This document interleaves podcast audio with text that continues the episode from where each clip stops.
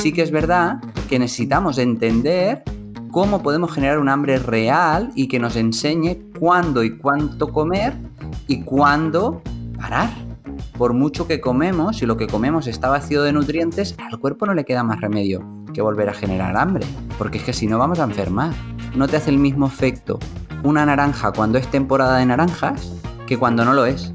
Y no es lo mismo comerte una naranja que ha crecido al lado de tu casa que ha crecido en la otra parte del mundo con la globalización que hemos hecho. Hemos hecho que hemos distribuido la producción de alimentos por países y cada país hace una parte determinada y siempre hace eso. La producción, ¿eh? estamos hablando que la producción de alimentos en estos momentos corresponde a un tercio de la responsabilidad sobre el cambio climático y a un tercio del consumo de la energía total del planeta.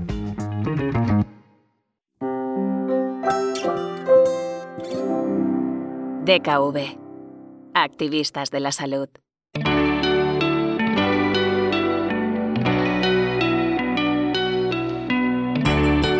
Voces activistas.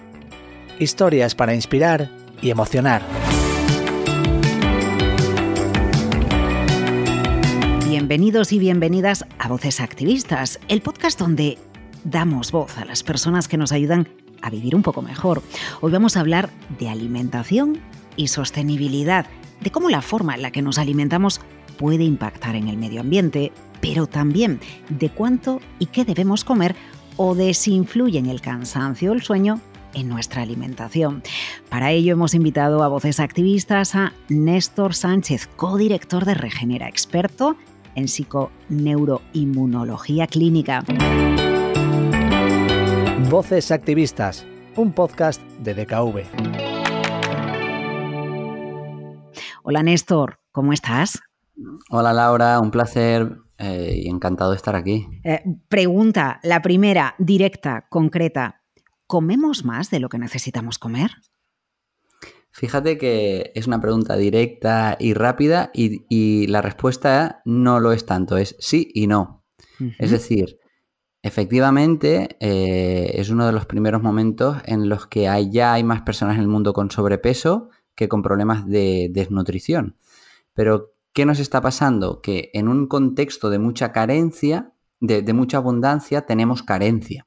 ¿Por qué? Porque comemos un tipo de alimento que tiene muchas calorías y por lo tanto comemos más de lo que necesitamos, pero tiene una densidad nutricional bajísima. ¿Qué quiero decir con esto? Que no nos alimenta. ¿no? Entonces, comemos eh, demasiado, comemos demasiadas calorías y comemos demasiados pocos nutrientes, ¿no? Entonces, al final el cuerpo cuando busca comida, busca dos cosas, busca energía base, ¿no? vamos a llamarle calorías, y busca micronutrientes para hacer todas las funciones corporales. Entonces, muchas veces, por mucho que comemos, si lo que comemos está vacío de nutrientes, al cuerpo no le queda más remedio que volver a generar hambre, porque es que si no vamos a enfermar. Mm, eso quiere decir que podemos tener hambre por la falta de nutrientes, no por el hecho de que realmente, como diríamos popularmente, ¿no? En la calle tengamos hambre o necesitemos comer. Sí, sí, sí, claro. Al final, o sea, el cuerpo te tiene que avisar de alguna manera de que debes recuperar aquello que necesitas, ¿no? Entonces, ya hablaremos ¿eh? del hambre porque también hay muchos factores de confusión con el hambre y para mí es uno de una de las cosas más, más, más, más, más importante cuando hablamos de alimentación, que es que las personas generen un contexto para recuperar su capacidad de confiar en su cuerpo, de saber que cuando tienen hambre tienen que comer y cuando están saciados no tienen que comer. Jope, qué fácil, ¿no? Y qué diferente de distribuir la carga calórica a lo largo del día para llegar a la comida sin hambre, ¿no? Mm. De verdad, algo que lleva dos millones de años seleccionando que es la principal señal para que nos indica que estamos preparados para comer, que es el hambre, no le tenemos que hacer caso, vamos mal, vamos mal, ¿no? Entonces, sí que es verdad que necesitamos entender cómo podemos generar un hambre real y que nos enseñe cuándo y cuánto comer y cuándo parar.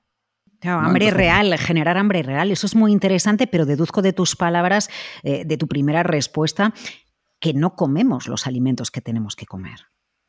No, o sea, la primera gran distribución que tenemos que hacer aquí es, o sea, número uno, lo que hablábamos, ah, una diferenciación entre lo que es un alimento y lo que es un producto comestible. Muchas veces eh, aunque esto ya es básico y probablemente muchos lo, hayáis oído, ¿no? Muchas mamás vienen a consulta y dicen, no, eh, mi hijo sí que se alimenta. Digo, a ver, ¿qué le das de merendar? Pues le doy unos fosquitos o un bollicao, Entonces, eso no es un alimento y por lo tanto no lo estás alimentando. Eso es un producto comestible que está diseñado por la industria para confundir a mis mecanismos de hambre y saciedad y que comamos aunque no tengamos ganas, ¿no? Muchas veces yo le digo a las personas, bueno, entonces hay que comer, hay que comer alimento, vale, ¿y qué desayuno? bueno, ah, pues puedes desayunar un poco de fruta, unos frutos secos, unos aguacates, una tortilla a la francesa, ya es que eso no me entra, digo, entonces no tienes hambre. ¿Te apetece comerte unas galletitas o unos cereales hiperazucarados? Eso es hambre dónica, eso no es hambre real cuando tienes que dejar el espacio para que tú digas, un aguacate me lo como, o una tortilla me la como, o un boniato asado me lo como. Eso es hambre real, ¿no? Cuando eh, mi hija pequeña me dice, mm, eh, papá, tengo hambre, digo, vale, tienes un plátano, tienes aquí unas almendritas. No, no, no, es que quiero, quiero otra cosa, digo, vale, ¿ves, cariño? No tienes hambre, te apetece comer chocolate. Pero pero no es hambre, ¿no? Eh, Entonces... Eh, fíjate que, esto engarza muy bien con, algo que sucede también con los niños, ¿eh? ya que los has citado, Néstor. En muchas ocasiones hay preocupación en la familia, en los padres, en las madres, cuando un niño pequeño quiere ir al colegio y él no le entra, ¿no? Y es que ha ido sin desayunar y se genera el debate, ¿no? Un niño no puede ir sin desayunar al cole porque entonces no tiene energía, porque entonces la cabeza no le rinde, pero a lo mejor es que realmente, eh, ¿qué, hacemos ante esa situación? Porque se, nos da en la vida, en la práctica con los chavales pequeños. Sí, al final nosotros, históricamente, eh, en la historia del ser humano como tal y en la historia reciente, el problema era la falta de alimento. Nosotros no estamos adaptados a vivir en un entorno de abundancia como el que tenemos, que simplemente tenemos que levantarnos, abrir la nevera y comer. Entonces, justamente los niños muchas veces todavía no han perdido su capacidad de regular el hambre y pues si no tienen hambre y tienen hambre a la hora, pues es maravilloso. O sea, es la señal principal de que tu cuerpo te está diciendo, ahora lo que voy a comer lo voy a digerir bien porque mi estómago está preparado. Hasta ese momento no. Otra cosa es, entonces, ¿qué ocurre? Que claro, como antes nos faltaba, ¿no? Es como mi, mi, mi abuelo. A mi abuelo le da un patatús que en la comida no haya pan, no haya pan. Luego él no lo come, pero si en la mesa no hay puesto el pan, ¿por qué? Porque a ellos le faltó. Y significa una reminiscencia de un grado de pobreza, pero ahora no estamos así. ¿no? Entonces, los niños no les va a faltar de nada. Otra cosa es que nunca tenga hambre. Entonces hay que mirarlo. Y cada vez nos encontramos más niños que tienen desde muy pequeños desórdenes del aparato digestivo, porque los tenemos reventados, y entonces, si nunca tienes hambre, quiere decir, tu aparato digestivo está tan mal que le dice, tío, no me hagas trabajar porque no lo puedo procesar bien, entonces sí que hay que ayudarle. Pero si nosotros respetamos el ritmo del niño y dejamos que sea él el que diga, ahora tengo hambre, a ver, ¿es hambre real? ¿Te comes esta, este boniato al horno que tengo? Me encanta, perfecto. No, un boniato no, pero un plátano sí, perfecto. No, es que solo me apetecen galletas, eso no es hambre, ¿no? Entonces, si nosotros respetamos de base eh, lo que se llaman las señales homeostáticas, es que les estamos haciendo un verdadero favor, ¿no? Dejar de comer por, por, por convención social, porque toca, ¿no? Volver a escuchar a nuestro cuerpo es algo que para mí es la manera óptima de incorporar hábitos, porque no lo neguemos, o sea, sí, nosotros podemos tener fuerza de voluntad. Y uno de los grandes errores y que en la literatura, tú córtame Laura, porque yo me pongo a hablar y tengo récord de hablar sin que nadie me diga nada, ¿vale? Entonces, em, desde que se murió Fidel Castro tengo yo el récord, entonces, de hablar horas seguidas. Em, de hecho, si me callo me salen los subtítulos, lo veréis por aquí abajo. Eh, entonces, em, eh, lo que quiero decir con esto es que la gente se está bueno, ahora me he despistado, pero básicamente que realmente recuperar nuestra capacidad de guiarnos por nuestro propio cuerpo básica. Ya está, sin más. Eh, entiendo entonces que, la culpa de que comamos de manera inadecuada cantidades que no necesitamos es una suma de varios factores. El entorno social, madres y padres, ¿no? Eh, ¿Cómo vamos educando? Porque al final es una cuestión de hábito. Eh, la comida en ocasiones puede influirnos el trabajo que desempeñamos, pero entiendo que también la industria, ¿no? Que, nos pone al alcance de la mano eh, pues esos productos que, confundimos, que, que, son comestibles, pero que no son alimentos, ¿no? Eso es. ¿no? Entonces, aquí hay dos factores básicos y lo que, lo que os quería decir es que hay mucha preocupación en la ciencia de que hayamos puesto todo el peso del estilo de vida en cuanto al peso, al peso de la persona, al peso corporal, en la fuerza de voluntad.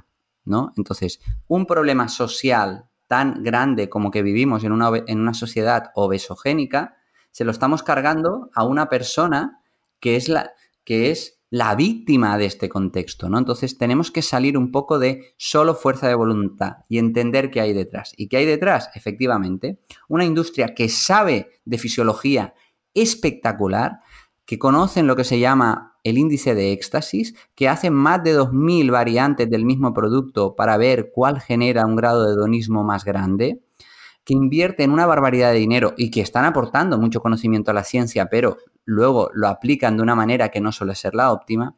Segundo, tenemos que entender que, em, que dependiendo de qué alimento nos va a generar hambre más pronto o más tarde, ¿no? Entonces, esto a lo mejor es un poco técnico, pero cuando yo como un alimento, aunque sea saludable, con una carga glucémica más alta, esto va a generar un contexto hormonal, eh, si queréis, eh, profundizamos, ¿eh? pero un contexto hormonal que hace que a las 2-3 horas tenga más probabilidad de que vuelva a tener hambre. Cuando yo como más cosas ricas en proteína y grasa buena, grasa de calidad, es más fácil que yo espacie comidas y no tenga hambre, ¿no? Entonces, el segundo gran factor es, primero, productos comestibles. Segundo, fundamentar solo nuestra comida en alimentos con una carga glucémica muy alta. ¿Que ¿Qué va a hacer? Que nos va a obligar, o sea, lo que hacen esto es muy rápido, lo que hace la carga glucémica es generar un contexto donde no puedo utilizar mis reservas, esto es muy raro, ¿no? Nosotros tenemos 175.000 kilocalorías almacenadas, aunque estemos delgados. 175.000 kilocalorías. Tenemos un millón de euros en el banco. Tenemos un millón de euros en el banco. ¿Qué problema nos pasa? Que no lo sabemos utilizar. Porque o no podemos. Entonces, Básicamente, los alimentos que producen niveles de insulina altos, que son los carbohidratos, la insulina frena que tú uses tus ahorros. Eso pasa, por ejemplo, con el arroz, ¿no? Nos comemos un arroz un domingo con la familia, eh, nos llenamos, no, no podemos, pero a las dos horas, a las cinco y media de la tarde, tenemos hambre. Eso es, justamente. El arroz sería uno de estos ejemplos, ¿no? Entonces, genera un contexto hormonal donde necesariamente a las 2-3 horas probablemente tenga hambre. Mm. ¿Por qué? No porque no tenga capacidad de, capacidad de reserva, sino que no puedo acceder a ella, ¿no? Porque todavía ah, tenemos unos niveles de insulina demasiado altos, ¿no? Entonces, para mí estos serían los dos grandes factores. Alimentos ultraprocesados, perdón, productos ultraprocesados, productos comestibles tener una alimentación que aunque sea saludable, un arroz puede ser completamente saludable, ah, si solo lo fundamentamos, la carga glucémica es alta y ya no nos podemos guiar por el hambre. Bueno, pero a ver, detrás de todo esto entonces tenemos los hábitos, ¿no? Nuestras costumbres. Por suerte, fíjate, Néstor, no sé, no sé cómo lo ves tú, pero eh, estamos eh, eh, realizando socialmente una vuelta, un regreso al producto de temporada, al producto de proximidad. Todavía es más caro, ¿no? Probablemente que, la alimentación procesada, pero ya empieza a calar, ¿no? Eh, la importancia que le damos a la alimentación saludable y a la vida saludable. Pero por otro lado influye la manera en la que se fabrican los productos comestibles, que ya no voy a decir alimentos por si acaso. Sí. Bueno, y, también cómo es la cadena de producción de los alimentos, es decir, es verdad, tú has dicho algo muy importante, nosotros nos hemos querido, nos hemos hecho tan osados que, que nos hemos desvinculado del lugar donde vivimos y queremos comer siempre lo mismo independientemente del lugar donde estemos, del tiempo que haga y está absolutamente relacionado, es decir, la comida lleva información. El otro día publicaba por redes un artículo de cómo enseñaban que no te, no te hace el mismo efecto una naranja cuando es temporada de naranjas que cuando no lo es. Y no es lo mismo comerte una naranja que ha crecido al lado de tu casa que que ha crecido en la otra parte del mundo. O sea, así de fuerte es. Pero pero efectivamente, o sea, el impacto, eh, cuando decimos que es más caro y más barato, tendríamos que verlo, ¿no? Porque el peso que tiene, un poco cómo está enfocada la cadena de producción, es alto, ¿no? Hablamos de eh, esta agricultura extensiva y hiperproductiva y especializada. Entonces, que con la globalización, ¿qué hemos hecho? Hemos hecho que hemos distribuido la producción de alimentos por países y cada país hace una parte determinada y siempre hace eso, pero lo hace de manera masiva. ¿Qué ocurre? Que agota los suelos, que no tiene esta capacidad de autorregulación de la propia naturaleza, por lo tanto no tiene nutrientes, eh, eh, nosotros nos los comemos, no tiene la densidad de nutrientes que, toca y comemos más de lo que necesitamos. Y además, un peso importantísimo en la pérdida de biodiversidad, un impacto, la producción, ¿eh? estamos hablando que la producción de alimentos en estos momentos corresponde a un tercio de la responsabilidad sobre el cambio climático y a un tercio del consumo de la energía total del planeta. Entonces, tenemos que replantearnos toda la cadena de producción, desde lo que hacemos a cómo lo distribuimos a lo que accedemos. Muchas veces nos pensamos que lo que impacta más sobre, por ejemplo, o que genera más, más huella medioambiental es el transporte de los alimentos porque nos comemos un kiwi de Australia, pero genera mucho más impacto, según lo que dicen los estudios, la manera en que los producimos que no el transporte. Otra cosa es las racionalidades que nos encontremos allí, ¿no? Como a esto que pasaba, ¿no? Que creo que el otro día leía por ahí pues que se, en, en, Australia se fabrica mantequilla para que coman los ingleses y en, y en Inglaterra mantequilla para que coman los australianos, ¿no? Entonces eso dices, tío. Bueno, y ahora antes citaste el aguacate, ahora todos tomamos aguacate, de aguacate para desayunar, aguacate cuando nos vamos a una cafetería y hacemos las tostas de aguacate en casa, aguacate para cenar, aguacate durante todo el año y la producción masiva de aguacate en países como México también está teniendo consecuencias en el medio ambiente. Absolutamente. ¿Verdad? Sí, sí, estamos estamos exprimiendo algo. Y entonces, algo tan. O sea, fíjate, ¿no? Algo que todos podemos conocer en cuanto a la agricultura. ¿Por qué tenemos que poner fertilizantes a la tierra? O sea, es decir, los nutrientes que le faltan a la tierra para que crezcan los alimentos, se los tenemos que poner nosotros. ¿Y eso por qué es? Porque las tierras están agotadas. ¿Y por qué? Porque las estamos hiperexplotando, ¿no? Entonces, cuando nosotros añadimos fertilizantes, estamos añadiendo lo mínimo para que la planta crezca, pero no la ultra variedad de micronutrientes que el ser humano necesita si come una, una tierra que se autorregula y, que, y que es rica por sí misma. Y que si no crece nada, es porque la tierra está agotada y hay que buscar otro tipo de alimentos. No, eh, no sé si a título individual, eh, con lo que nosotros consumimos, con las cantidades eh, que consumimos, podemos ayudar, porque también está la industria de la restauración y no hemos hablado de la comida que se tira o de los alimentos que se tira, ¿no? que, nos puede generar mucho. Antes usaste la, expresión, el índice del éxtasis, ¿no? genera éxtasis eso de abrir la nevera y verla llena y verla bonita, ¿no? Las verduras mm. y luego según la semana que llevemos, hay un porcentaje de alimentos que no acabamos comiendo, que los acabamos tirando, pero no solo a título particular, sino también la industria de la restauración. ¿Cómo eh, solucionamos este diagnóstico que, tú nos haces, Néstor? Bueno, de hecho, el desperdicio alimentario es ahora una de las cosas que más se está atendiendo. Si, básicamente se calcula que estamos tirando un tercio de lo que producimos. Entonces, si entendemos que el impacto medioambiental que genera la producción, ostras, todo lo que nos ahorraríamos de impacto si optimizamos ese tercio que no utilizamos, ¿no? Entonces, hmm. eh, eh, pues se está hablando de muchas maneras, ¿no? Y eh, hay mucha controversia, pero por ejemplo tenemos que entender que cuando se habla de recogida selectiva, aunque nos moleste, la recirculación de la materia orgánica a cultivos de nuevo es una buena manera de, de optimizar y de recircular aquello que hemos dejado de producir. Entonces, no, no, hay, eh, pues yo que sé, salió, ¿no? En, en, incluso aquí en España ha habido varias comunidades que han salido votadas los que decían que iban a quitarlo del reciclaje. Bueno, es que, oye, es que es por esto, ¿eh? No es porque eh, quizá lo tenemos que optimizar y encontrar otras maneras, pero justamente la recogida selectiva lo que está buscando es minimizar el impacto del desperdicio alimentario, sobre todo de la materia orgánica. Bueno, y con, esa recogida selectiva también nos damos cuenta, eh, por ejemplo, de la cantidad de envases que utilizamos, ¿no? De, eh, eh, una vez que tenemos cuatro o cinco contenedores, somos muchísimo más conscientes de, de dónde se van los desperdicios. Sí, y aquí si nosotros entendiéramos, no solo a nivel de tiempo de vida que tienen estos plásticos, lo que hemos visto de los mares, ¿no? Las grandes islas de plásticos, los microplásticos que están en los pescados. Si nosotros entendiéramos el impacto que tiene para nuestra salud, es que no os lo podéis ni imaginar. La mayoría de los plásticos contienen lo que se llaman disruptores endocrinos, es decir, sustancias que tienen la capacidad de alterar nuestras propias hormonas.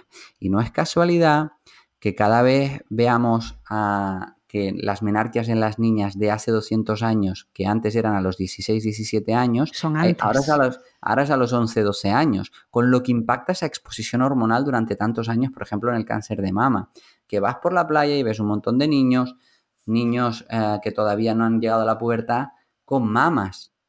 ¿Por qué? Porque están expuestos a una cantidad hormonal extrema. Incluso se sabe que este contexto de disruptores endocrinos hace que un niño actual comparado con el de 20 años ah, va a ser obeso comiendo exactamente lo mismo que un niño delgado de hace 20 años por las 18.000 sustancias químicas que se generan cada año en nuestro ambiente y que muchas de ellas tienen efectos sobre nuestra biología. Bueno, eh, fíjate que cuando se apunta a, determinadas enfermedades, eh, bueno, hablo directamente del cáncer, ¿eh? por ejemplo, uno de la- una de las cuestiones que rodea a todas las personas que lo tienen, que, que lo han pasado, es a partir de ahora me cuido en la alimentación y qué importante es cuidarme la alimentación, porque al final somos lo que comemos. Eh, En, un- en una parte crucial, Néstor, somos lo que comemos, tú eres el que sabes, ¿sí o no? Sí, eh, yo siempre digo, aunque quede un poco burdo, somos lo que comemos y estamos como cagamos. Entonces, eh, ¿cuánta gente eh, se le hincha la barriga después de Sí, comer, tiene sí. diarrea o estreñimiento, Hmm. eh, tiene pesadez, ¿no? Lo que nos está indicando nuestro aparato digestivo, que es el que está en contacto con el exterior, es que no vamos bien. O sea, lo que me estás dando me está reventando. Y claro que el cuerpo es espectacular, que con todo lo que hacemos, pues va- lo va gestionando. Pero la mayor parte de personas que tienen problemas digestivos y energéticos, y energéticos, el cansado pero bien, es ahora, ¿qué tal estás? No, cansado pero bien. No, tío, si el ser humano está... para Ese estar- cansado pero bien es por culpa de la alimentación.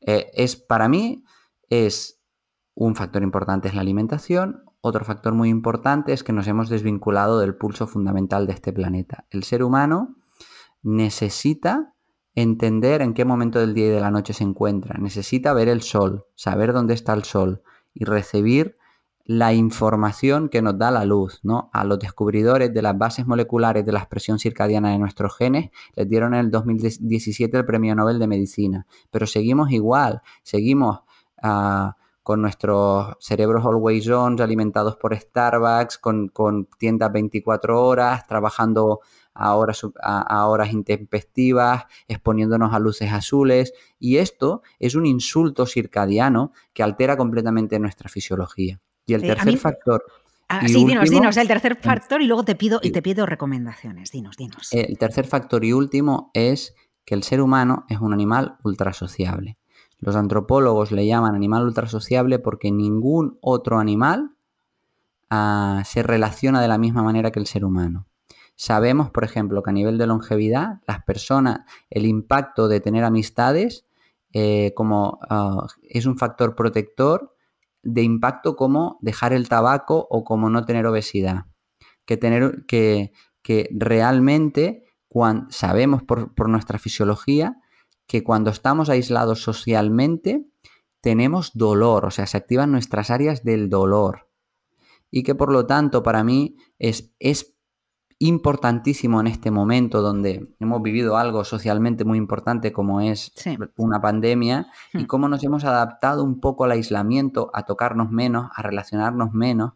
Esto tiene un efecto también sobre la fisiología y, y debemos volver a rehumanizarnos ah, porque podríamos hacer un podcast solo de esto, pero el impacto sobre la salud de las personas ah, del aislamiento social es extremo y hay una literatura muy potente que lo respalda. Eh, sí que me gustaría que recuperáramos el término que utilizaste al principio, hambre real. Eh, Sí. ¿Cómo nos educamos o, o qué tenemos que hacer o dónde compramos o cómo hacemos para tener hambre real que contribuya a esa parte tan importante para que nuestra cabeza y nuestro cuerpo eh, esté sano y que tiene que ver con la alimentación, Néstor? Básicamente, eh, rodéate en tu casa al menos de alimentos y no de productos procesados. Es importante, No- por lo tanto, lo que tenemos en la nevera, lo que tenemos en los muebles de la cocina, ¿verdad? Todo el mundo lo sabe. Si tú tienes unas Oreo en tu despensa, tu cerebro lo sabe. Y tú puedes recurrir a la fuerza de voluntad. Pero hay una parte de tu cerebro que está ahí. Uy, esas Oreos. No te las comas. Estas, no te las comas. No te las comas. Impacto emocional, despiste, no sé qué, no sabes cómo te las estás comiendo, ¿vale? Controlar hasta descontrolarte se, llama eso, ¿no? Es una trampa que, en la que caen muchos. Entonces, primero genera un contexto hormonal, hay un contexto alimentario fácil. ¿Qué tienes que tener en tu nevera? Cosas que no, esti- que, que no estimulen eh, el hambre hedónica. Yo eh, siempre explico lo mismo. Laura, ¿cuál es tu plato preferido? Eh, jo, estaba, es que ahora mientras hablaba pensaba en las almendras. A mí me pasa eso con las almendras. Me encantan, sé que son sanas, pero si tengo almendras, yo a las Oreo me puedo resistir y a los huesitos y todo eso también. Pero si tengo almendras, no puedo. Entonces, yo siempre digo que entonces tenlas como, la, como las coges en la naturaleza, con piel, y al menos cada una la tienes que pelar, usar el martillo. Sí. Ah, es todo un proceso diferente, ¿sabes? Ah, em, pero ¿cuál es tu plato preferido? La tortilla de patata. ¿Eso te vale? Vale. ¿El? Elaborado vale, elaborado Sí, te sí, sirve. Sí, sí, una- Ah, vale. yo- Pues un día tenemos que quedar porque yo soy famoso por mi tortilla, pero bueno. eh, Oye, mira que yo soy gallega y los gallegos tenemos una mano para la tortilla. entonces, tú imagínate que digo, oye, he quedado con Laura y le voy a hacer su plato preferido y le cocino una tortilla. Y tú dices, jope, Néstor, qué guay, muchas gracias. Pero luego te digo, oye, para cenar te vuelvo a preparar una tortilla de patatas. Y tú dices, ah, bueno, vale, gracias. Pero es que luego para desayunar te pongo tortilla. Y dices, ya se está pasando un poco. Em, Sí. Y, y luego te lo vuelvo a poner para comer y tú dices, oye, Néstor, es que tortilla ya sé que me gusta mucho, pero no me apetece. Eso es lo que ocurre con los alimentos. Pero ¿qué pasa cuando es un producto procesado? Ah, que no paras. No paras, no paras, no paras. Y te acabas el durante paquete. 15 claro. años lo mismo cada mañana. Lo mismo cada mañana. Entonces, eh, hasta ese nivel confunde. Entonces, cuando tú tienes alimentos, si tú te vas a comer un pescado al horno con verduras y patatas, un entrecot, eso tu cuerpo lo va a saber regular. Entonces, esa es la primera gran recomendación que hacemos. A partir de aquí, si tú ah, también hay otro tipo de alimentos que tienen un potencial inflamatorio, que ya hablaremos, que eso también podrían sumarse a los que no deberíamos tener tanto en casa.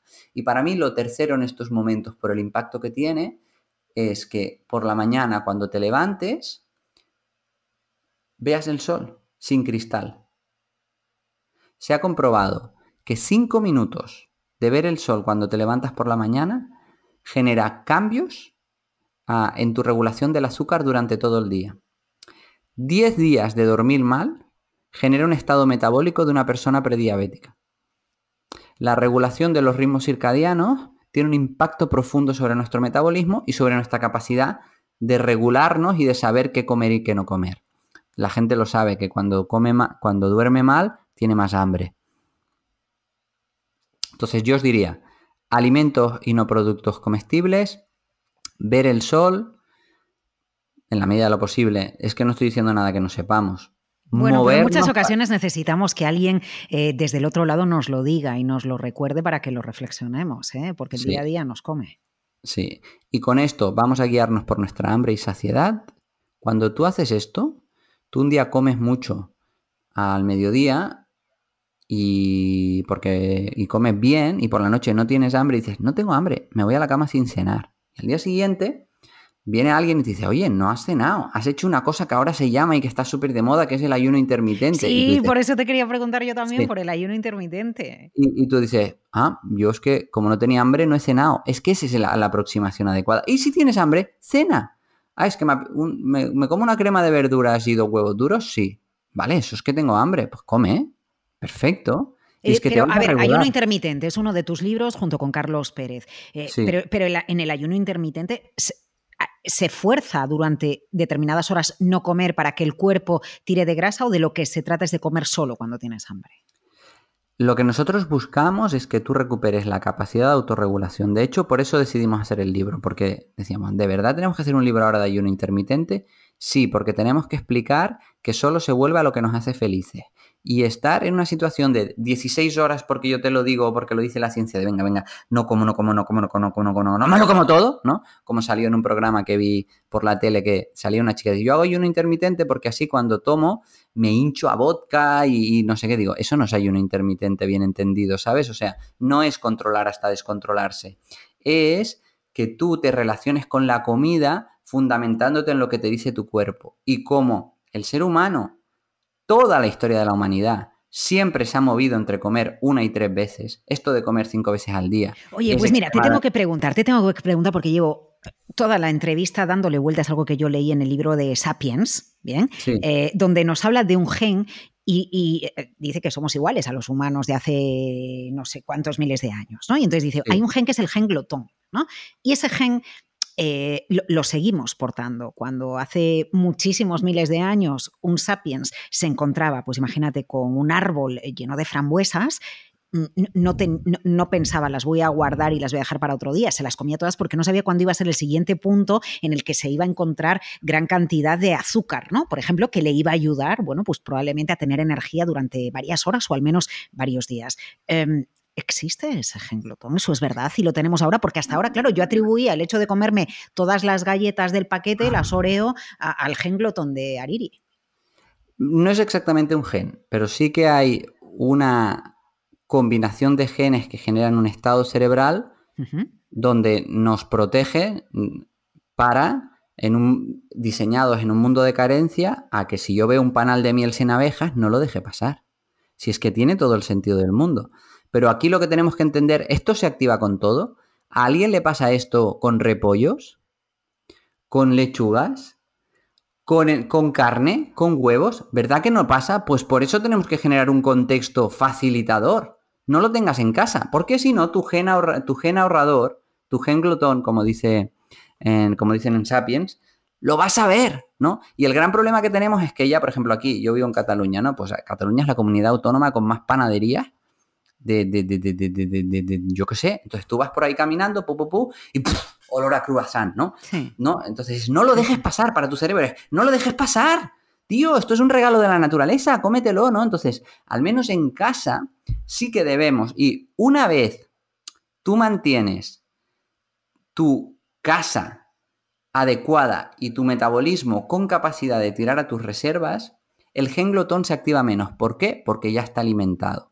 Lo que debemos entender es que cuando tú tienes capacidad de, tu cerebro tiene la capacidad de, si tiene hambre, tirar de nuestras reservas y producir sustancias que lo alimenten, que ese es el gran problema que no tenemos, que tenemos 175.000 kilocalorías como te, día, como te decía, pero a las dos horas de no comer a algunas personas les da una lipotimia. ¿Cómo se entiende esto? En el cole nos enseñaban que el ser humano tiene 90 días de energía para no comer y a las dos horas nos da una lipotimia porque no la sabemos usar. Y justamente las sustancias que producimos para nuestro cerebro alimentan al gen glotón, alimentan al gen glotón. Entonces, cuando tú tienes flexibilidad metabólica, sabes utilizar tus reservas porque espacias comida, te mueves y comes alimentos y no productos procesados, vas a tener menos apetencia por los dulces. ¿Por qué? Porque tu cerebro ya está súper saciado con la metabolización de las grasas que está llevando a cabo. Eso es lo más bonito. Y entonces un día estás de fiesta y te comes 80 croissants, perfecto, ya está, pero en tu día a día no lo necesitas y no lo haces. Hambre real, bueno, y como dice otro de tus libros, ¿no? Primero, primero dormir y después soñar, y al final qué importancia el cansancio. Eh, ¿Qué eh, tenemos en casa? Ser conscientes de, los pasos que da la industria eh, de la alimentación para que nosotros tengamos una nevera preciosa, pero lo importante es que estemos preciosos por dentro. Oye, Néstor, que tienes razón, que tienes carrete. ¿Qué tengo? Que, tienes carrete. Que otro día seguimos. Sí, sí. Muchísimas gracias por, acompañarnos en Voces Activistas.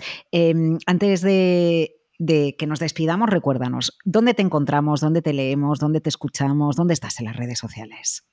Me podéis encontrar por el perfil de Néstor Regenera o en el perfil también de Regenera y principalmente tanto en Instagram como en TikTok y me veis por ahí también en YouTube, así que en el canal de YouTube de Regenera y ahí estamos todos los días explicando todas estas cosas y muchas más. Oye, eh, TikTok está, un, paréntesis, ¿TikTok está haciendo bien o mal a la alimentación?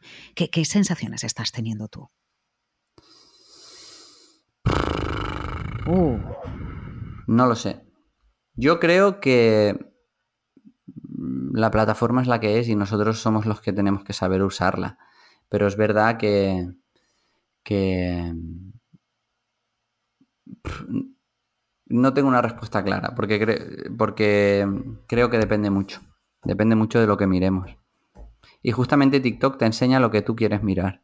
Es, muy bueno en eso, creo yo. Mm. Mm. Si miras de una cosa, te va a enseñar de eso. bueno, es bueno que si, que si ves platos saludables, ¿no? La cocina de platos saludables, el algoritmo te muestra más platos saludables, ¿no? Y, eso, por ejemplo, activa eh, ese pensamiento de, joder, pues puedo hacer esto en casa, esto es sano, esto es fresco, no lleva mucho trabajo, qué bien que no se me había ocurrido mezclar piñones con tomatitos y hacerlos al horno. Lo que, lo que yo creo es que vivimos en una sociedad enferma de estética, donde el protagonismo que se le da al aspecto físico es tan extremo que los chavales creen que van a sentirse incluidos y recordemos que somos un animal ultra sociable a través de su aspecto físico. Y eso es lo que deberíamos trabajar. Y eso es, está hiperpolarizado tanto en Instagram como en TikTok, donde el aspecto físico y es, es, hmm. es el fundamento de todo. Y eso es lo que queremos trabajar. ¿no? Yo siempre digo y describí una vez una canción que se llamaba Con tanto sobrepeso y el corazón en los huesos. Entonces, Ahí es a donde tenemos que ir, a ese corazón que está en los huesos, eh, porque es donde está el problema verdadero. Y en esta sociedad que está enferma literalmente de estética bajo mi punto de vista. Bueno, pues vamos a cuidarnos un poquito. Muchísimas gracias por estar en Voces Activistas. Néstor, yo espero que este nuevo episodio haya sido de vuestro interés y nos vemos en el siguiente episodio. Nos escuchamos en el siguiente episodio de Voces Activistas. Un placer. Voces Activistas, un podcast de DKV.